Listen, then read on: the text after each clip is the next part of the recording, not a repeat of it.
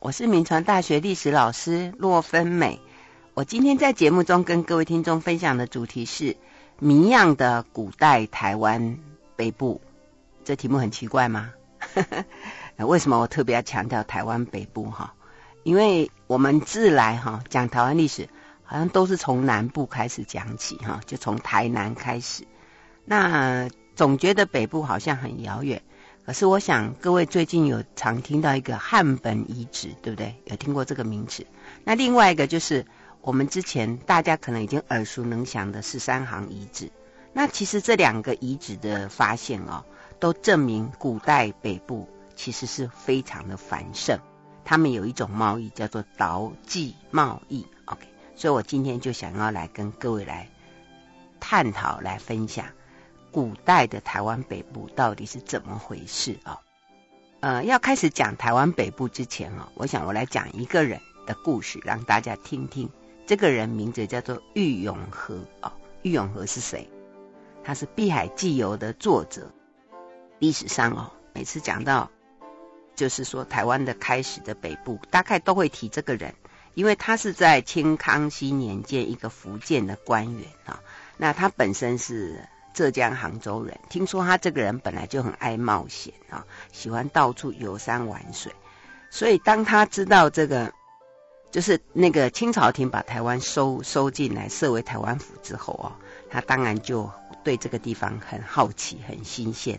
那他是在一六九一年，就是康熙三十年，他到福建，那在福州那边找到一个工作啊，所以他曾经在把福建就。就玩的差不多了，OK，好。然后有一个机会呢，他正好可以来台湾。那是什么机会？就是在这个一六九六年的时候哦，那那个福州城的那个火药库哦发生爆炸，有五十余万斤的硫磺火药就全部被烧毁。所以那时候清朝廷就下令要严办，那要求说看管火药库的官员要负起赔偿的责任。那那个时候要找硫磺去哪里找呢？啊，呃，听说啊，当时台湾的基隆还有淡水啊，当然不是听说啦，是实际上是这样，就是有啊，就生产硫磺。所以当时福州的这个官府呢，就决定要派人来到台湾的基隆、淡水这些地方来采硫磺啊，来弥补这个损失。这样，可是问题是当时的台湾北部哦。特别像基隆淡水这个地方，哇，是一个传说里面是非常危险的蛮荒之地。那该派谁去呢？有谁要冒着生命的危险去呢？啊，那这个消息哦，听在这个爱冒险的郁永河的耳朵，他当然就是觉得，哎，这可能是一个机会哦，因为他本来就很想要来台湾走走，而且呢，这种冒险的事情。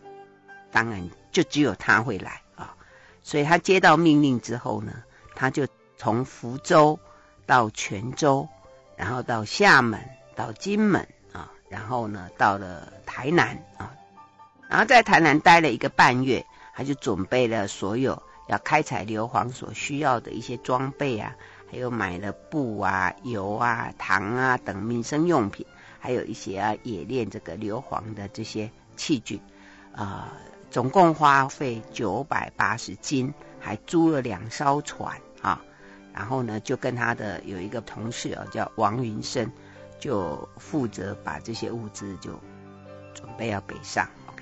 那当他准备妥当呢，要决定要出发的时候，那时候就有一些朋友就纷纷来劝告他啊，就跟他说：“哎，你没听说过那个基隆淡水的环境非常危险吗？”呃，外面人只要到那里都会病死哦。哦，他说一些这个台湾府的士兵啊，听到说要派到基隆淡水，哇，都心情很郁闷哦，哀叹哦，感觉就是要去鬼门关一样。好，而且他说台湾这个这个经常这个从中国那边派这个水师过来轮流，就是这些军人过来哈，结果能够平安回去的很少。每个人就是啊，结束了还能够活下来，就说哇，万幸。他说，他说这些年轻人都撑不起了，你你你怎么能够哦？他说：“你要不要派一些仆人去就好了？你就在台南坐镇指挥啊。”就这郁永河就说：“不行，我这个任务非常的这个重大啊。”他说：“我我我要为了要探访这个这个行程哦，我已经花了这么多的心力啊，而且如果我不亲自前往呢，就很难，恐怕情况不好控制，会惹事惹些生端啊。”他说：“不行，我既然接受这个任务，我怎么能爱惜生命啊？”所以他就跟着他的同乡啊，就就是大家就开始呃往台湾的北部来哈，而且他还说：“生死有命，操之在天，恶劣的水土又怎么能奈我何？我考虑过了，我不能不去淡水啊！”啊，这些朋友就赶快给他一些。药帖还有解毒的偏方，就说哇，祝福你啊，希望你能够平安归来哈。就还在四月的时候呢，他就带着就前进哈，然后沿途啊就从台南一路往北走啊。然后他说，在他的描述里面，他说沿途荒芜，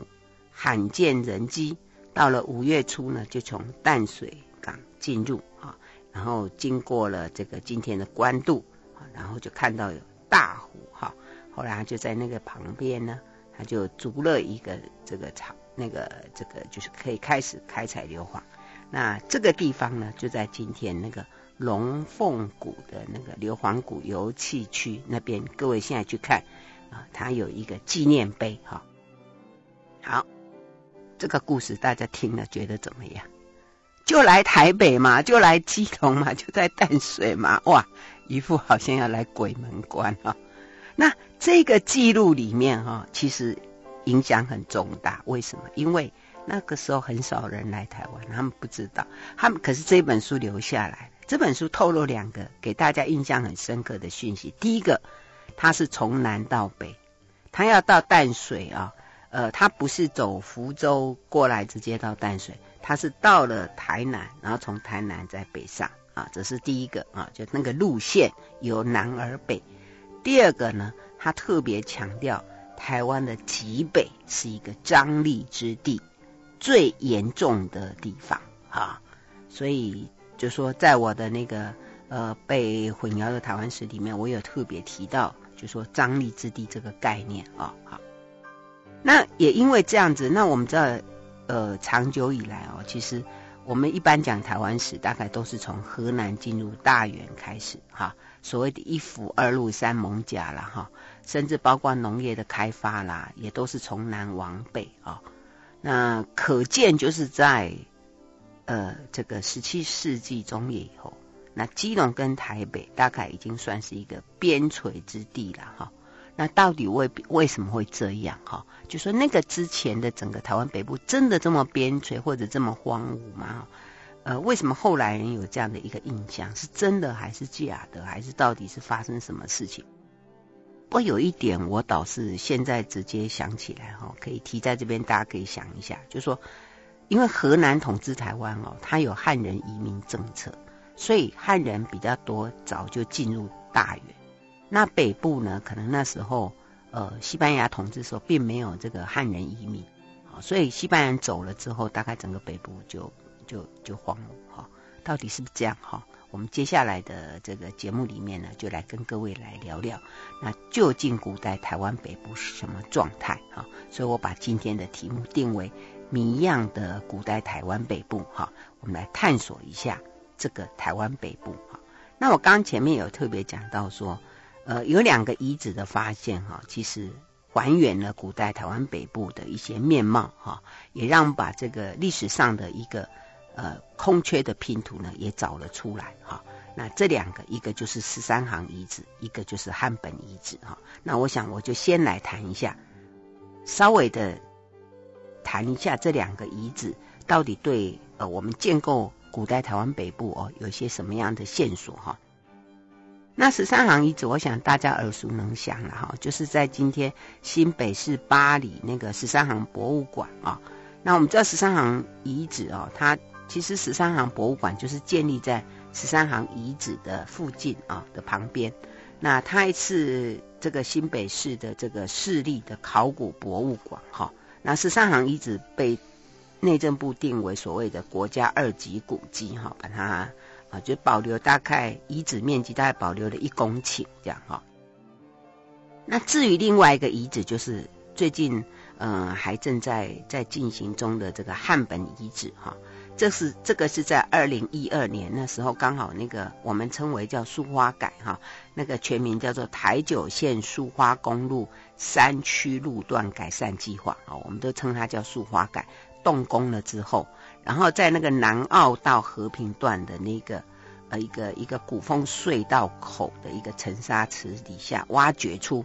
啊、才发现哎，这里好像是有一个一个，就是因为挖出来东西。有一个有一个考古监视员，他说：“哎，发现那个挖出来东西不太寻常，才发现了这样的一个东西。”好，那这两个遗址先后的出现，其实解开了台湾早期历史上，特别是北部历史非常重要的证据。哈，好，那开始来讲这个遗址之前，哈。我要再来厘清一个名词哈，因为这个名词我们已经用很久了。那但是其实是有一些可以讨论空间，就是所谓这个凯达格兰族这个名词。我们现在这个凯达格兰族这个名词已经用得非常的普遍，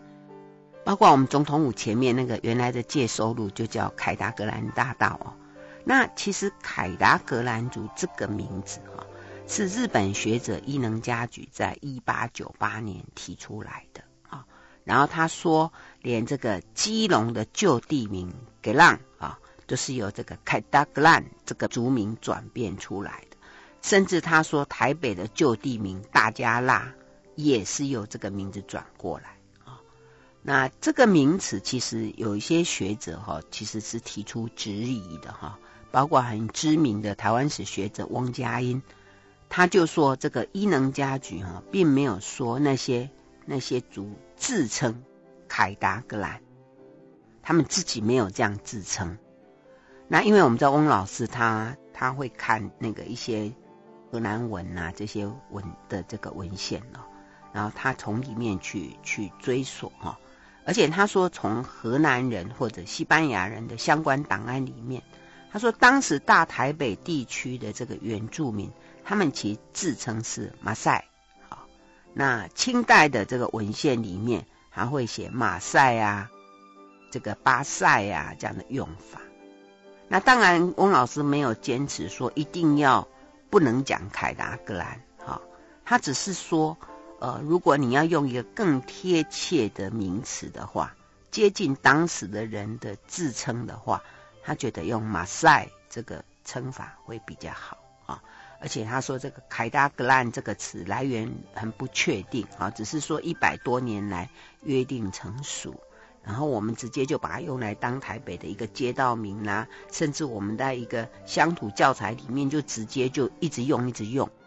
他觉得这样好像有一点不太不太那么样的准确啊，这是翁老师的意见啊。那另外就是呃另外一个史学家啊，就是康培德老师。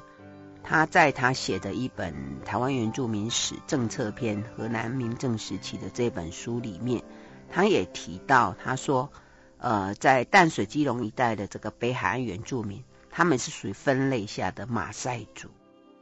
他说，在十七世纪的马赛人，就包括今天啊、所谓的金包里、大基隆，就是还有三貂角那个地方。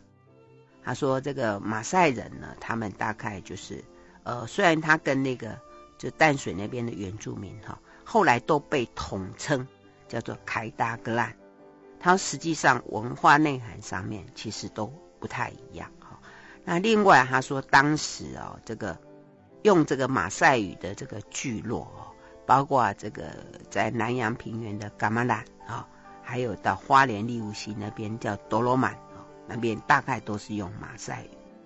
所以这个康培德老师也认为，就是说当时应该比较属于马赛族这样的一个说法啊。啊，另外就是一个是长期研究台湾原住民语言的李仁贵教授啊，他说如果用语言学的研究来分析啊，他说整个台大台北地区的住民主要是马赛族，那只有少数的雷朗族等等。他说虽然这个伊能嘉矩哦。把整个这个北部的原住民称为这个呃凯达格兰呢，可能有一点根据啦啊。但是如果要把它说是马赛族，他说证据就更多了哈。那当然李仁轨教授呃他说啊啊那凯达格兰这个词就就已经被用习惯了啦哈。你现在突然叫人家改也很怪啊，大家就是反正就这样说来说去啊。那人连这个李仁轨教授自己也常用凯达格兰。不过他有在公开的场合说，呃，这个如果能够改成马赛会更好一些。OK，好啊，既然这样，所以我底下讲的会比较多一点，用马赛这个组哈来跟各位来谈哈，因为希望能够尽可能的还原他们原来的名字哈。OK，好，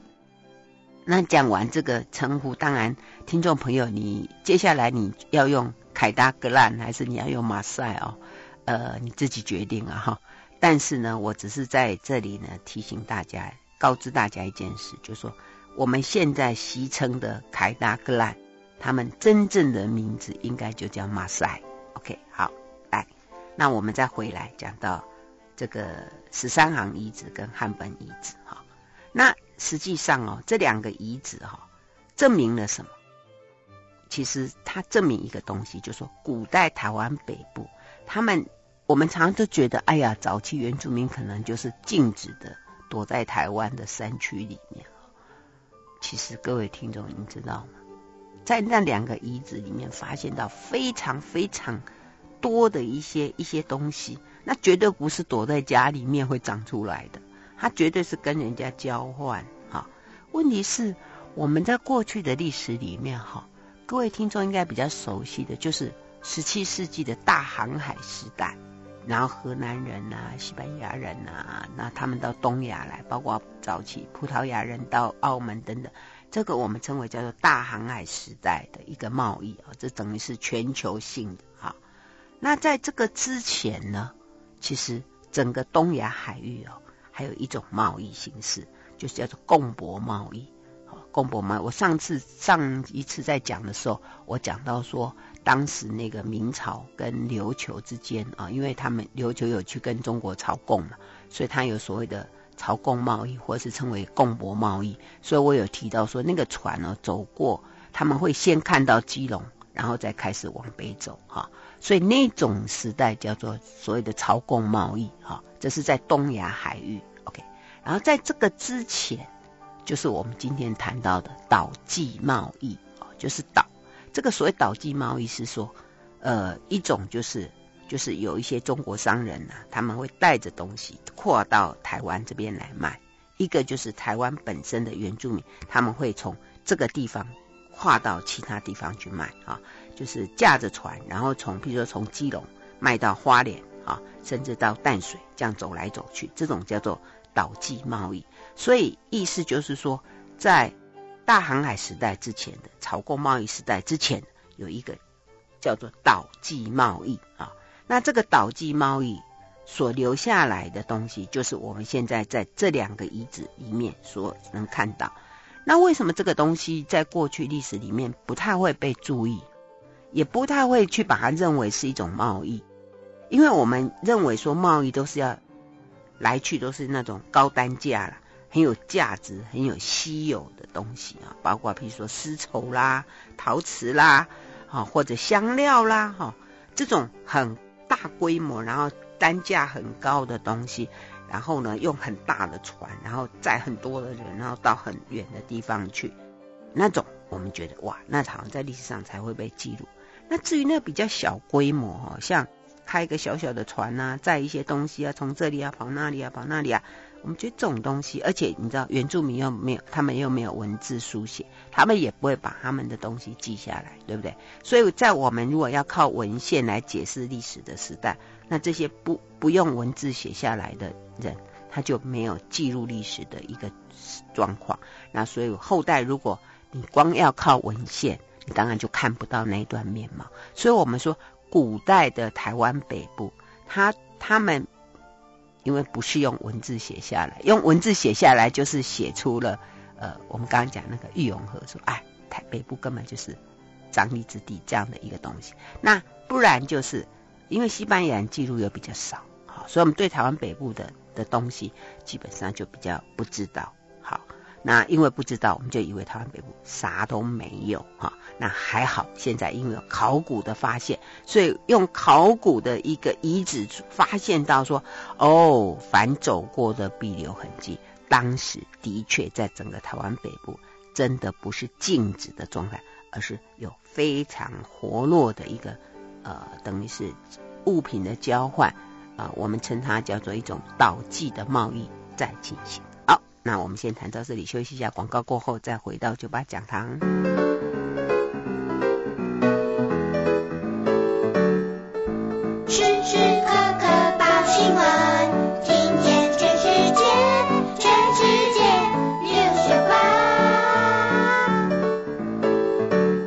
到九八新闻台，九八讲堂，我是洛芬美。呃，我今天在节目中跟各位听众分享的主题是谜样的古代台湾北部哦。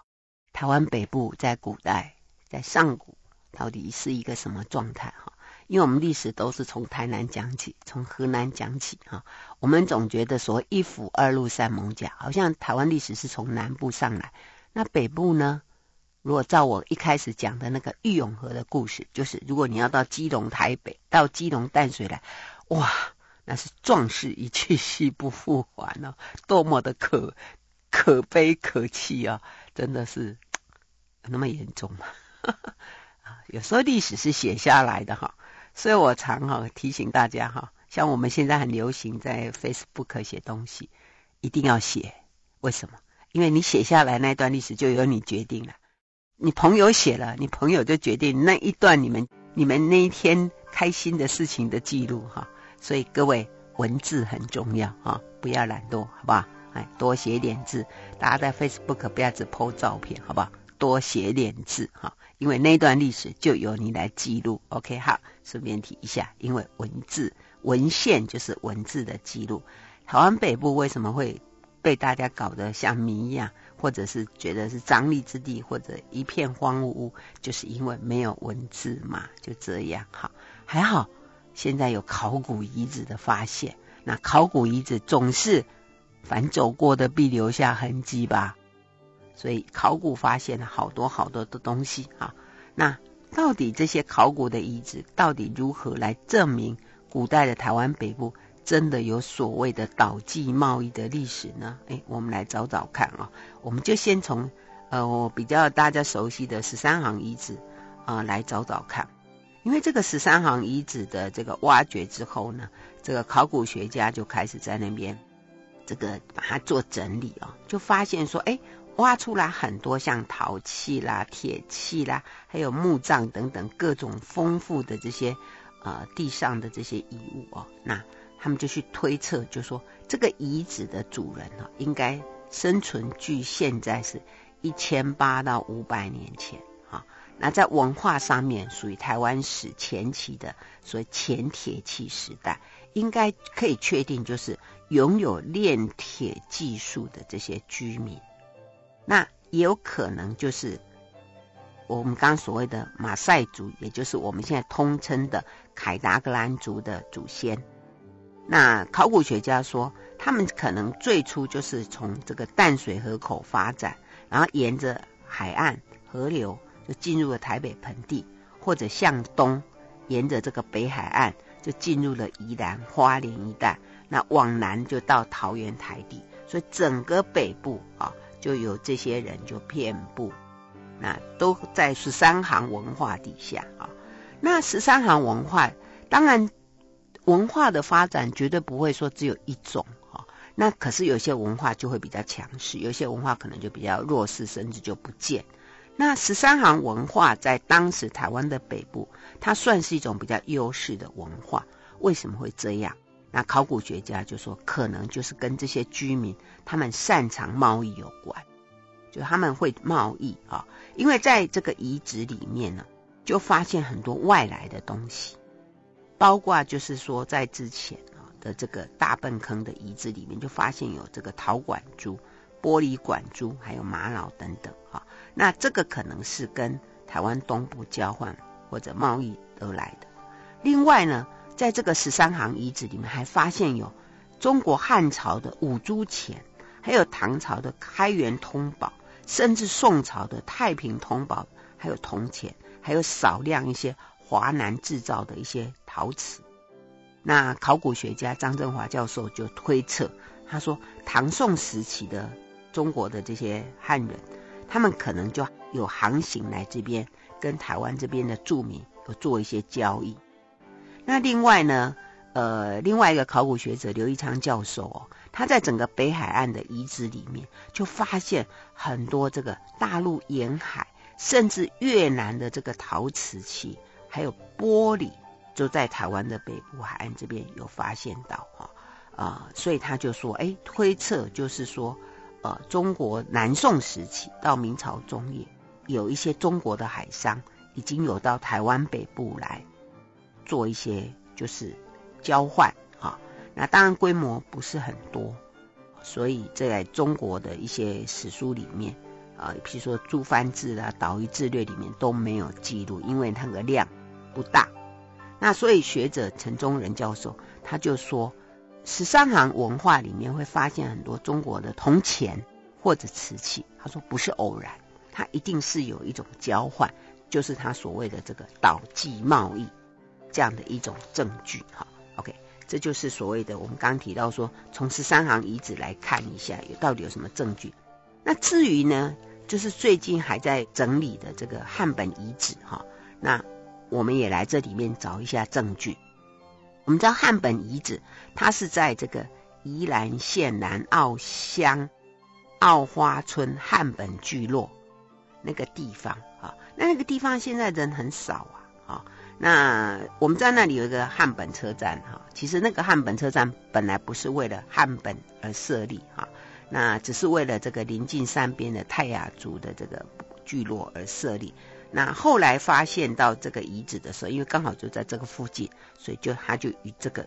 名称就把它称为汉本遗址。那这个遗址被挖掘出来的时候呢，哎，就判定说它可能是属于这个新石器时代中期以后的文化遗址，大概距今是一千多年前啊。有些住屋还有挖到石棺呐、呃，甚至石棺里面。有一些完整的遗骸，甚至连牙齿啊这些肋骨都还是可以看到。另外还挖到很多的陶器、青铜器、铁制品，还有玛瑙这些等等的陪葬品。那刘一昌教授就说，这个遗址应该是当时这个原住民所留下来，它跟十三行文化很像，很像，所以。去研判，哎，你想想看，那个那个地方哦，我们现在到那里都很难去，哎，那那个时代又没有铁路，又没有苏花公路，那怎么去？那当然是航海啊，对不对？当然是航海。所以刘一昌老师就说，这个可以确定这个地方的他是有航海能力，而且因为他的遗址发现的东西跟我们刚刚讲到的那个十三行文化很像，那那些东西怎么过去？那一定是航海过去，也表示他们其实有在交换，好，有在交换，而且可能这些人根本就是我们刚刚讲的说这个我们现在称为凯达格兰的这个马赛族的人，他们过去的，表示他们之间是有互动，啊，是有互动，所以呢，这个你就可以看到这个汉本遗址哦，呃，就被后来被人家称说他们是最早的台商了哈，因为他们可能就带着这个。呃，花莲产的这个玉材啦、玉器啦，然后也可能不止到，呃，就是说他们的交流里面还不只是到跟这个北部哦，他们可能还到这个吕宋啦，甚至中南半岛啦等等那边去做很多的交流。那这一段汉本遗址，它到底它应该是在大概九百多年前呢，因为一些地壳的变动啦、地震等等就。就整个被被盖住了哈，那一直到我们刚刚讲说这个二零一二年做塑花改的时候才被挖出来哈，那这个被挖出来之后，当然呃考古学界就很惊讶，当时那个那个花莲政府县政府那边可能觉得这个影响了整个这个塑花塑花改的进度，但是刘一昌老师说这一个遗址很重要，因为它是掀开整个台湾。历史里面，特别是整个东部历史一直到北部这一段，一个很重要的拼图。如果没有这个遗址的发现，我们真的以为整个台湾北部、东部这边都黑漆麻乌的，什么都没有，好像整个住民是停滞的。可是你想想看，那个地方的人，那么大的遗址，绝对是有一个历史的文化。我们也可以从这些考古遗址去重建整个当时历史的面貌。所以刘一昌老师说，我们不要用我们今天说，哎呀，交通不便，那里交通不便。古代人用的交通工具跟我们可不一样哈。我们现在都要靠开个高速公路，我们要开个铁路，呃，开个什么什么动个，我们才能抵达。以前人不用，台湾是海岛哎，台湾的外缘有什么？有黑潮哎，好，你只要驾个船，你就可以无所不到的地方，你都可以去。所以，我们不能用我们今天的思维去想、呃，古代的事情。好，那话讲回来，那这个一个是在淡水这边的遗址，一个是在花莲那个那个苏花公路那边的遗址，那。他们两个来来去去，他们真的都是同样的人吗？还是他们根本是不同的人？哈、哦，哎，各位，我们现在哈、哦、想想，我们经常说，哎，这里是什么泰雅族啊？那里是什么阿美族啊？那个是什么族？跟你讲，其实这些名词都是后来人加进去的啦。当时人哪有？你知道，原住民呢、他们人类其实是迁徙来迁徙去的哈。哦那不会说，而且以前也没有人去给你界定说你是什么族。我们现在所谓的所有的族，都是后来把它框进去、框进去。所以他们当时整个台湾历史，台湾的原住民他们是流动，只要有路，那路在哪里？路就在海上啊。我们出去的那个黑潮，其实就是他们整个移动来移动去啊。所以整个从这个十三行遗址到汉本遗址的发现，呃。我们可以证明一件事情，就是所谓的岛际贸易这件事情是存在的。所以，台湾整个北部在古代时，它其实一个有一个繁盛的一种所谓岛际贸易活络的一个情形，不是说一直到后来啊什么什么历史发展到北部，北部才出来。好，我们先谈到这里，休息一下，马上回来。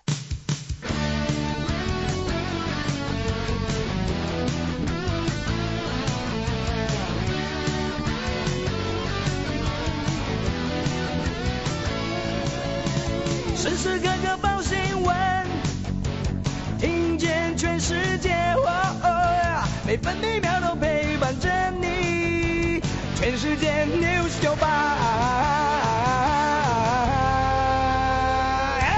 欢迎回到九八新闻台九八讲堂，我是洛芬美。我今天在节目跟各位听众分享的主题是谜样的古代台湾北部啊，因为我们历史上常对台湾北部误解了哈。我们以为北部就是乌漆嘛黑、张力之地哦，那其实呢，从十三行遗址到岸本遗址的挖掘出来，我们知道，哎，其实台湾北部古代还蛮热闹的哈。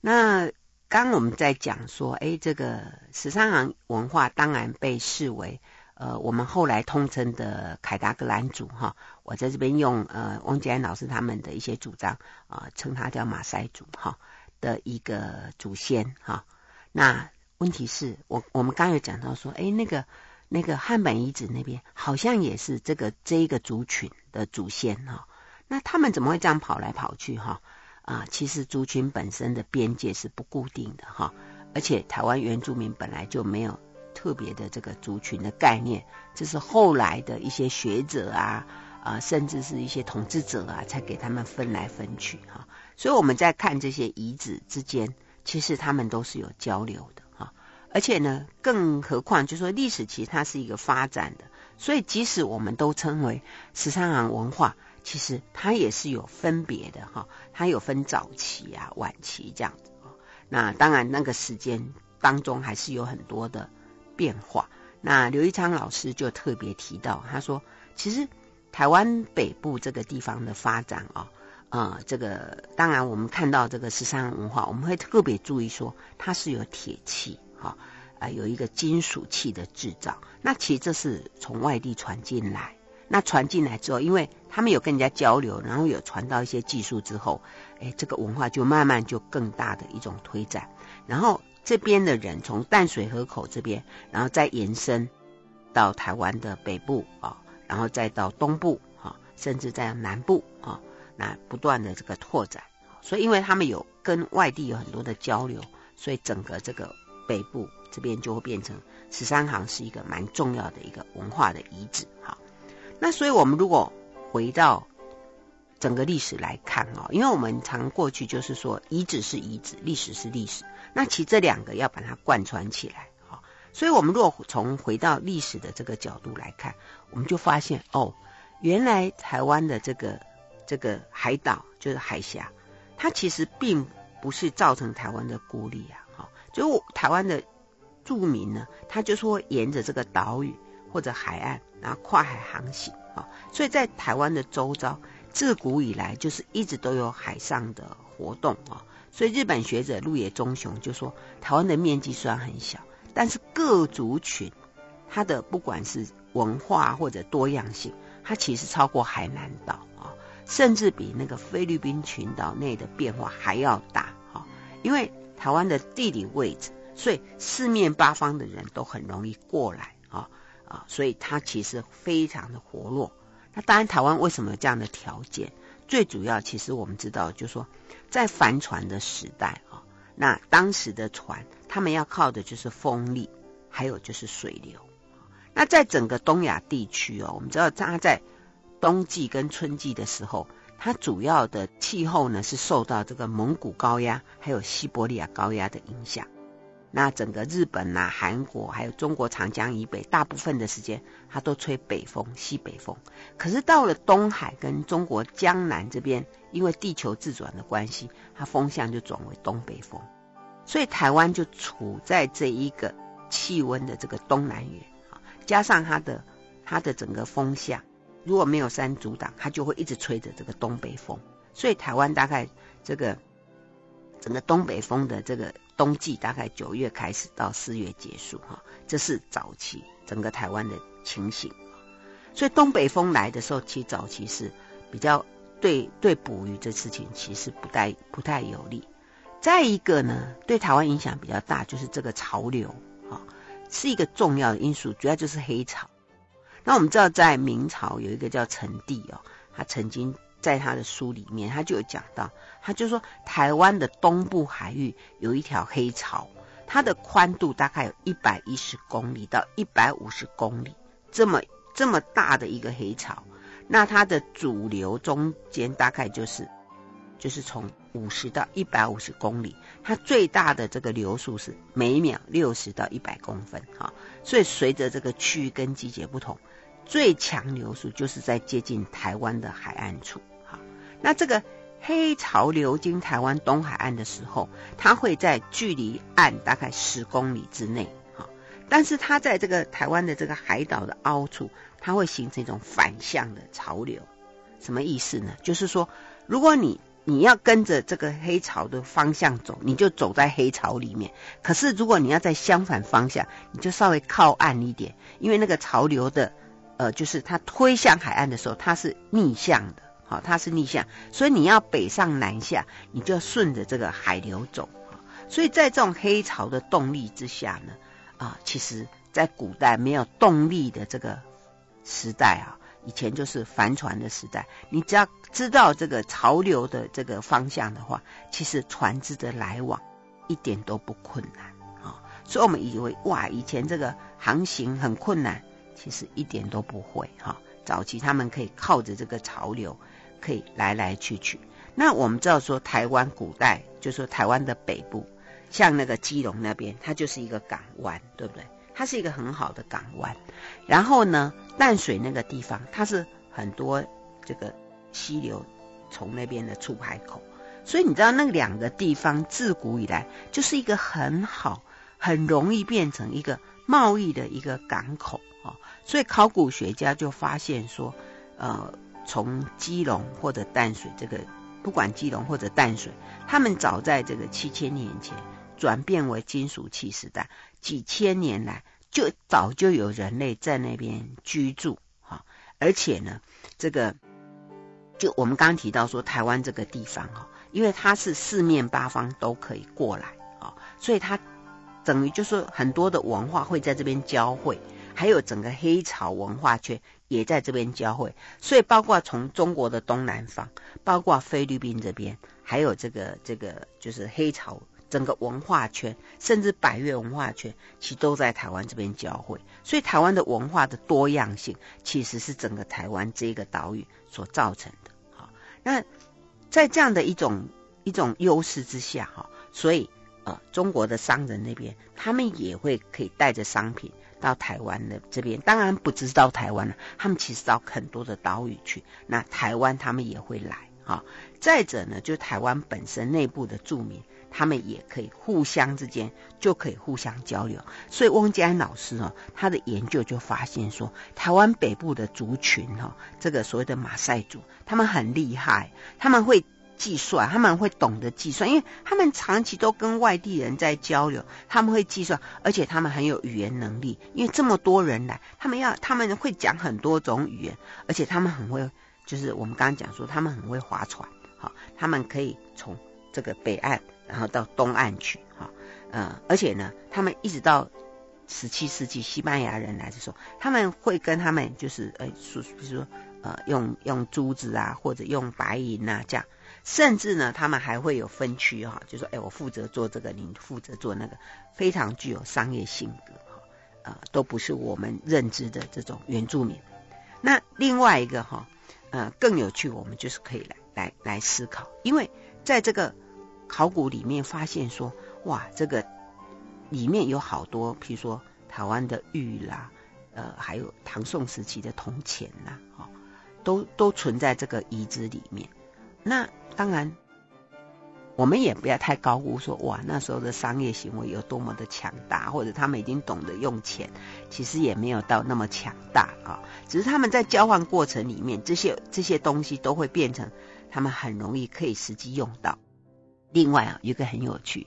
在这个学者的这个研究里面呢，甚至当时西班牙人他们就记录，他说在台湾北部的住民还有不同的特质，哎，譬如说住基隆的人，住基隆地区的人跟住淡水那个地方的人不一样，什么意思？各位如果想象你现在去基隆那个地方，那个地方没什么腹地，对不对？然后也也种不出太多的东西，可是淡水那个地方。它还有一些田地，那你觉得这样的一种景观会长出什么样的住民？会长出什么著名？所以当时这个西班牙人他们就就有记录哦，他们说这个淡水的人哦，他们会种一些米哈，然后他们会比较是有一个住家型。可是他说基隆这边的住民呢，比较是这样来来去去的哈，那他们会特别会做什么？就是他们会帮人家制造东西，然后呢，他们会帮人家盖房子，呃，甚至呢，他们会帮人家做很多。西班牙人称说，基隆地方的住民是别人的手跟脚，就是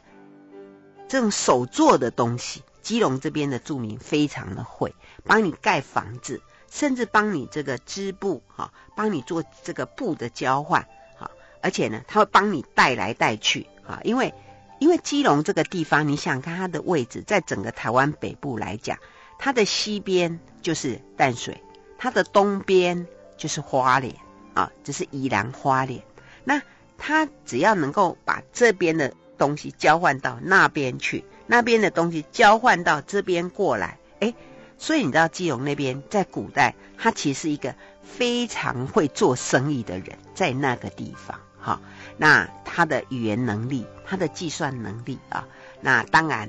西班牙人就讲说哈，你跟淡水人做买卖哈比较好做，因为他们比较勾引啊，我们他闽南语叫勾引，就是比较啊，就是啊不会跟你讨价还价。他是基隆那边的人，比较不好做生意，他会跟你讨价还价，而且呢会一直跟你就是凹啦，凹那个价钱。为什么？因为他们所在的那个地理位置来讲，他们就是。呃，可以来来去去，